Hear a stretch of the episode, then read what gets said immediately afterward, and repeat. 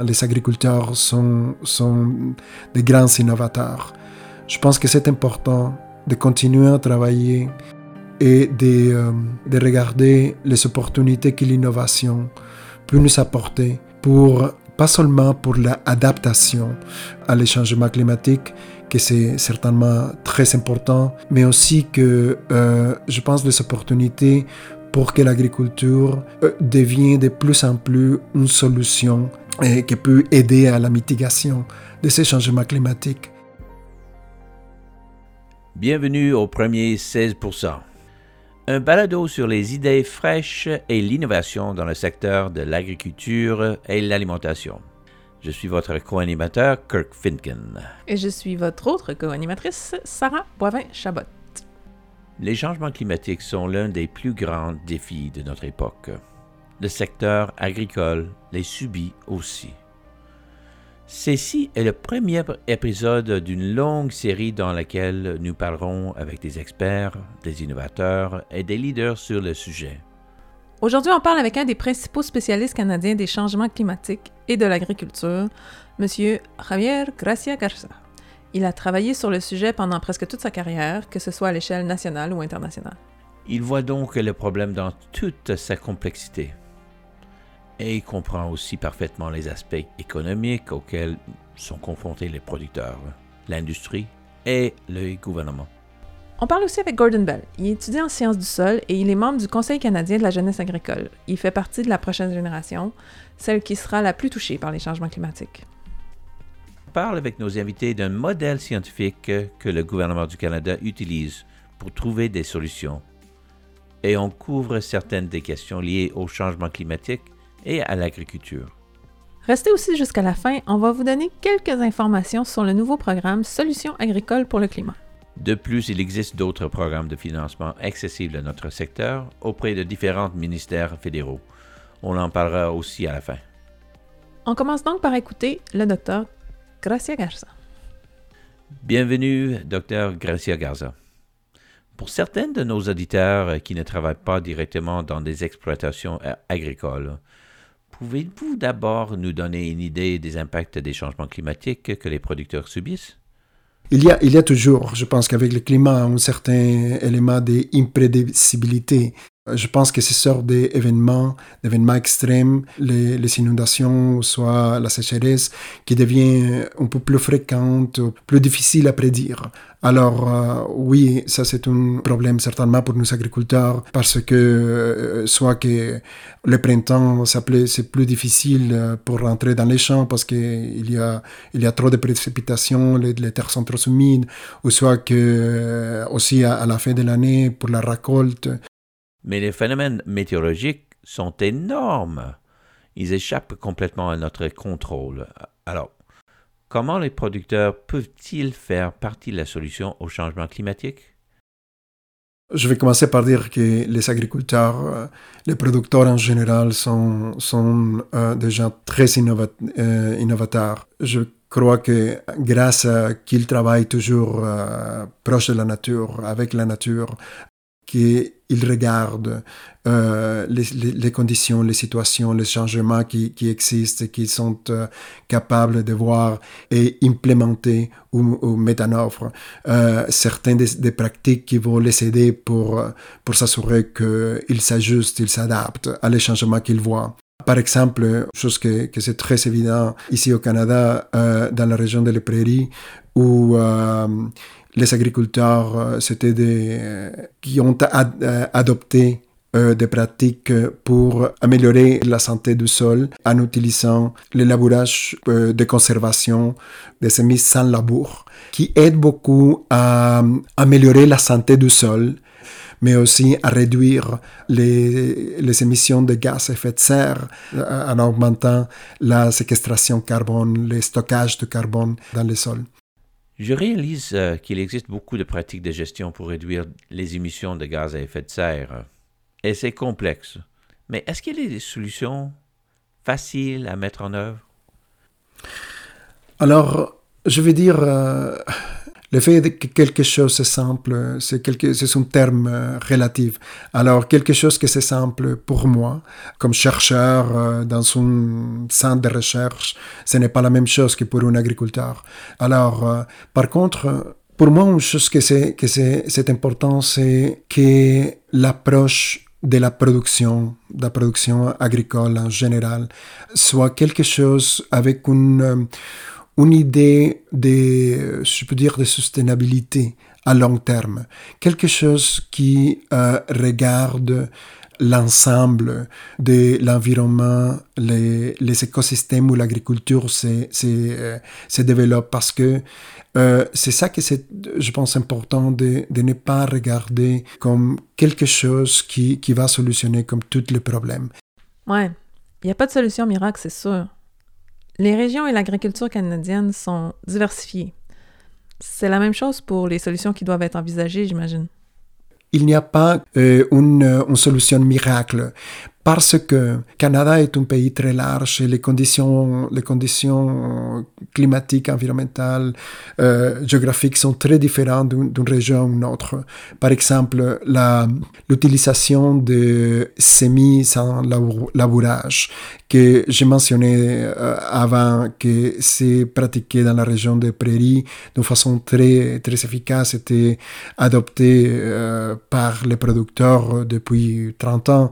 Euh, c'est quelque chose qui fonctionne très bien dans la région de les prairies, mais il y a plus de défis dans la région, par exemple, de l'Est euh, ou en Ontario, à Québec, parce que les conditions climatiques euh, dans la région d'Ontario, si je peux dire, euh, sont beaucoup plus humides que dans, que, que dans les prairies. Et c'est ça que la recherche, que l'innovation va nous donner, j'espère, euh, de, de voir comment est-ce qu'on peut utiliser ou ajuster d'une façon les labourages euh, de conservation ou semi sans labourage pour l'adapter à des conditions plus humides dans l'Est canadien.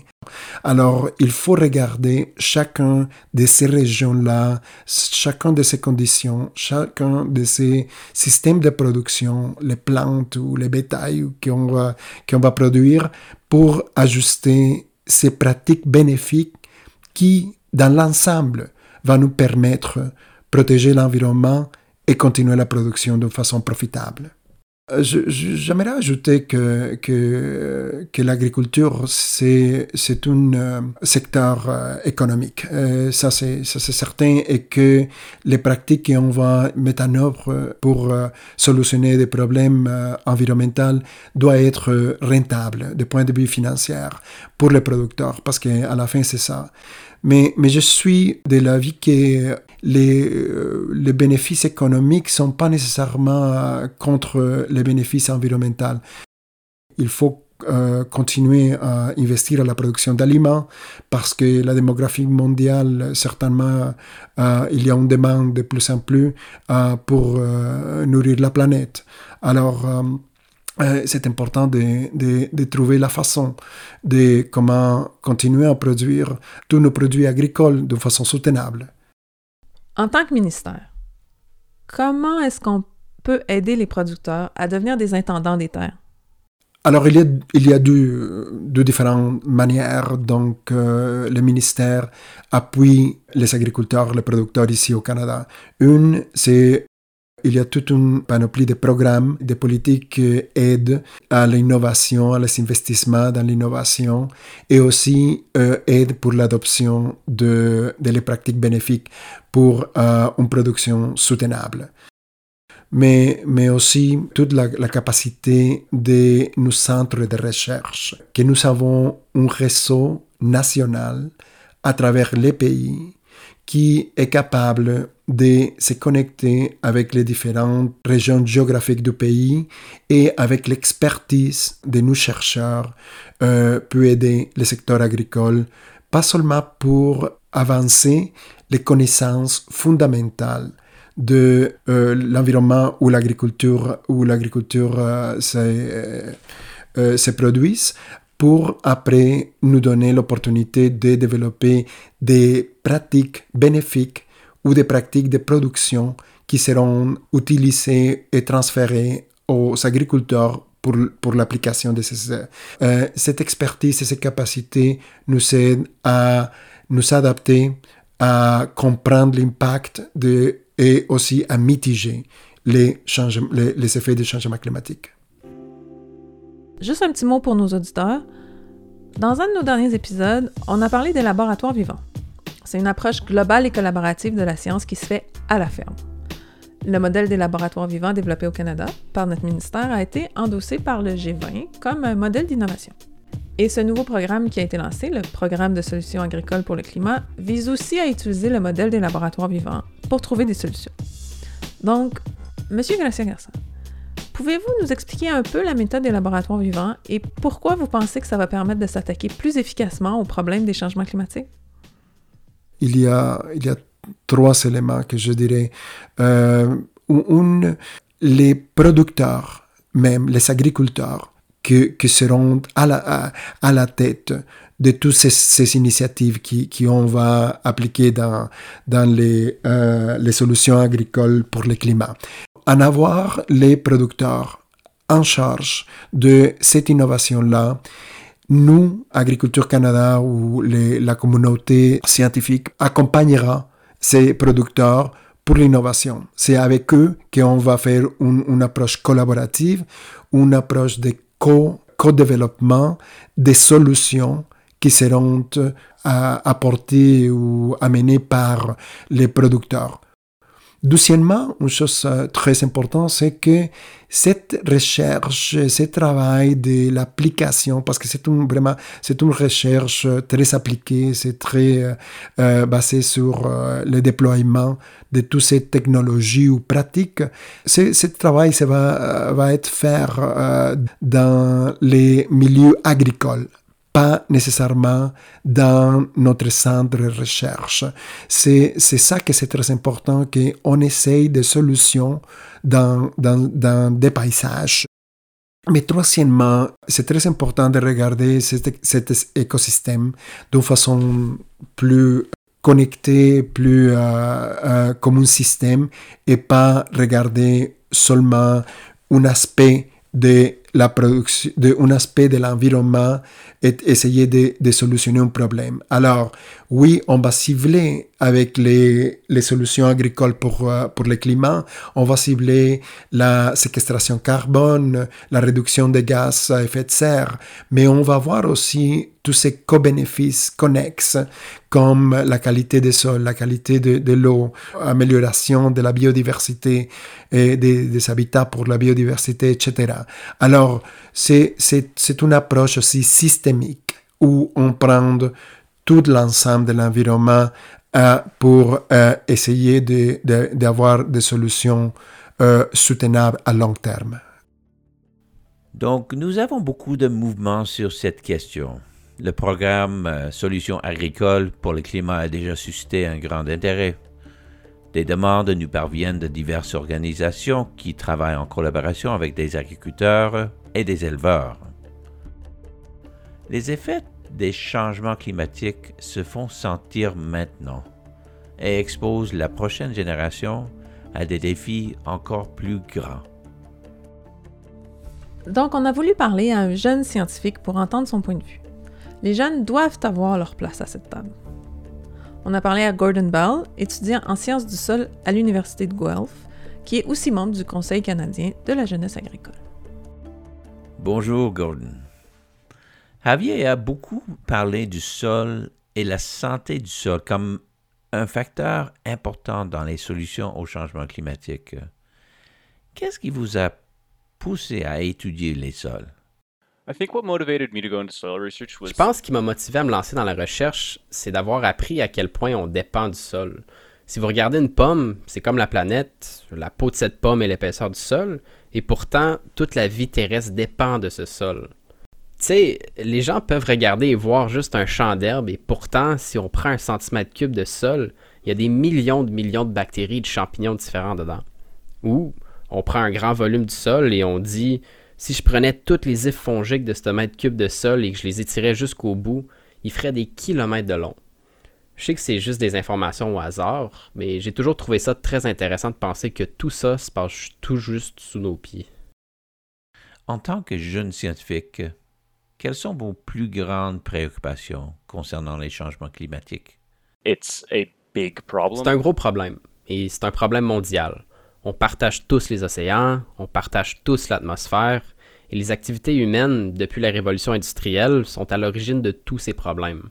Au cours des 20 dernières années, alors qu'on commence à comprendre la science, les impacts et potentiellement certaines solutions, on réalise qu'on doit vraiment agir. Notre meilleur outil, c'est le temps. Plus tôt on agit, mieux on va s'en sortir. On peut profiter de ce temps-là. Je pense qu'une de mes préoccupations, c'est qu'on ne va pas agir assez tôt. Comment voyez-vous le rôle de vos recherches dans la lutte contre les changements climatiques?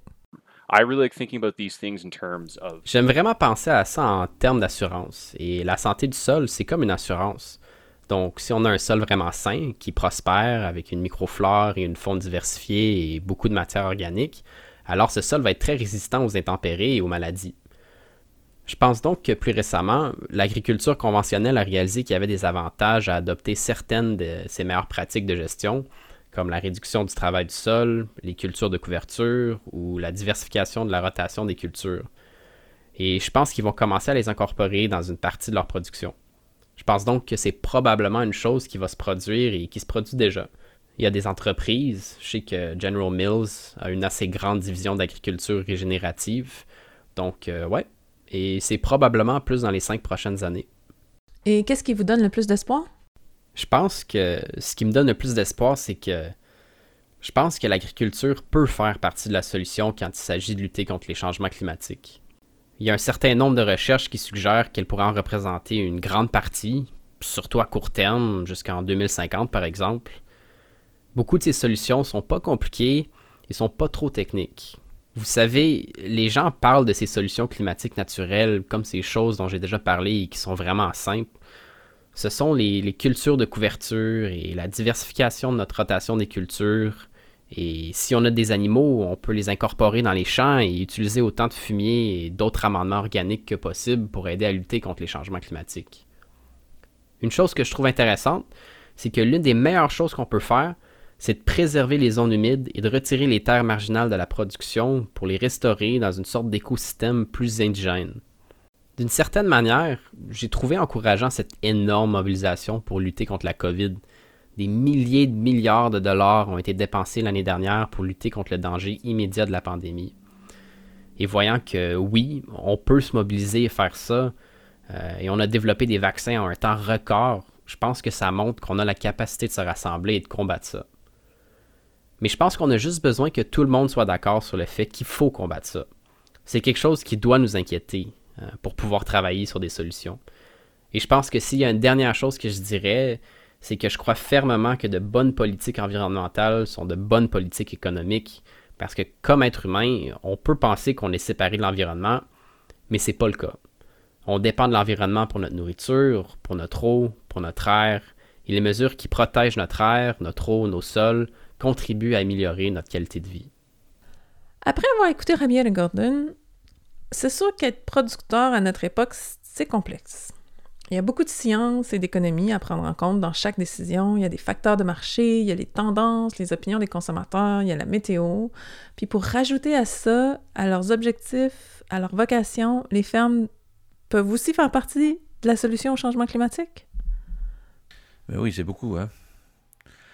Mais la bonne nouvelle, comme on a entendu, c'est qu'il existe des outils, des pratiques agricoles fondées sur la science, des programmes et des nouvelles technologies qui peuvent protéger les agriculteurs des dommages causés par le climat et les aider à rendre leurs exploitations euh, plus résilientes et plus durables.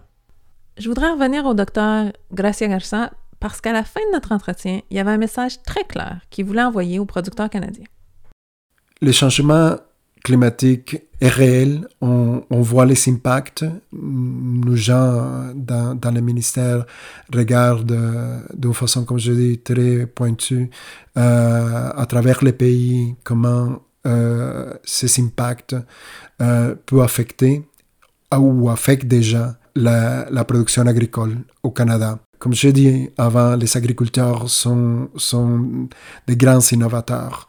Je pense que c'est important de continuer à travailler, que de regarder euh, les opportunités que l'innovation peut nous apporter pour pas seulement pour l'adaptation à, à les changements climatiques, mais aussi que opportunité pour que l'agriculture euh, devienne de plus en plus une solution qui peut aider à la mitigation de ces changements climatiques. Quelqu'un m'a mentionné, c'était très important pour, pour lui et pour sa ferme d'implémenter de, de, de, la mise en œuvre de certaines pratiques pour arrêter l'érosion la du sol. Parce que ils perdent des quantités de sol euh, importantes à chaque année. Il prévoit que dans 30 ans, il n'y aura plus euh, la terre, les soustraits pour la production horticole. Et ça, c'est quelque chose que, ça m'a frappé parce que c'est héritage, un héritage euh, de point de vue naturel, mais c'est un héritage euh, de point de vue économique aussi. Si il y a, dans 30 ans, il n'y a plus de terres pour cultiver, les valeurs de ces terres, c'est rien et, et l'agriculture pourrait pas être produite là.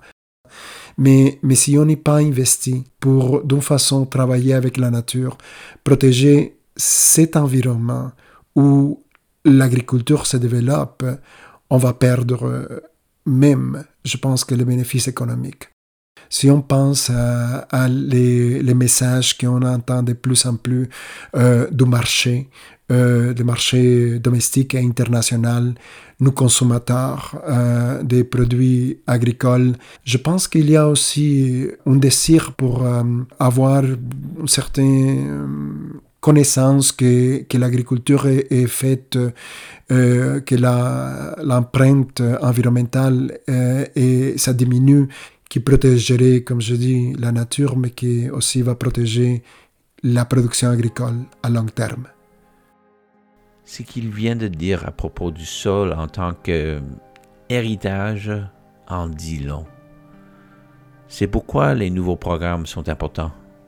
Comme on l'a mentionné au début de l'épisode, il y a un nouveau programme de 10 ans géré par notre ministère qui s'appelle Solutions agricoles pour le climat.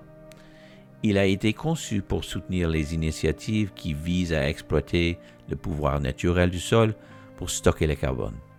Il aidera à développer des solutions efficaces, pratiques et économiques pour aider à combattre les changements climatiques. Et il utilisera la même approche collaborative à la ferme que celle utilisée par les laboratoires vivants. Cette collaboration mènera au co-développement et au partage de pratiques agricoles durables, des pratiques qui ont le potentiel de piéger et de stocker le carbone sur les fermes, de réduire les gaz à effet de serre, d'améliorer la qualité de l'eau et du sol et de protéger la biodiversité du sol, des plantes et des animaux dans les fermes.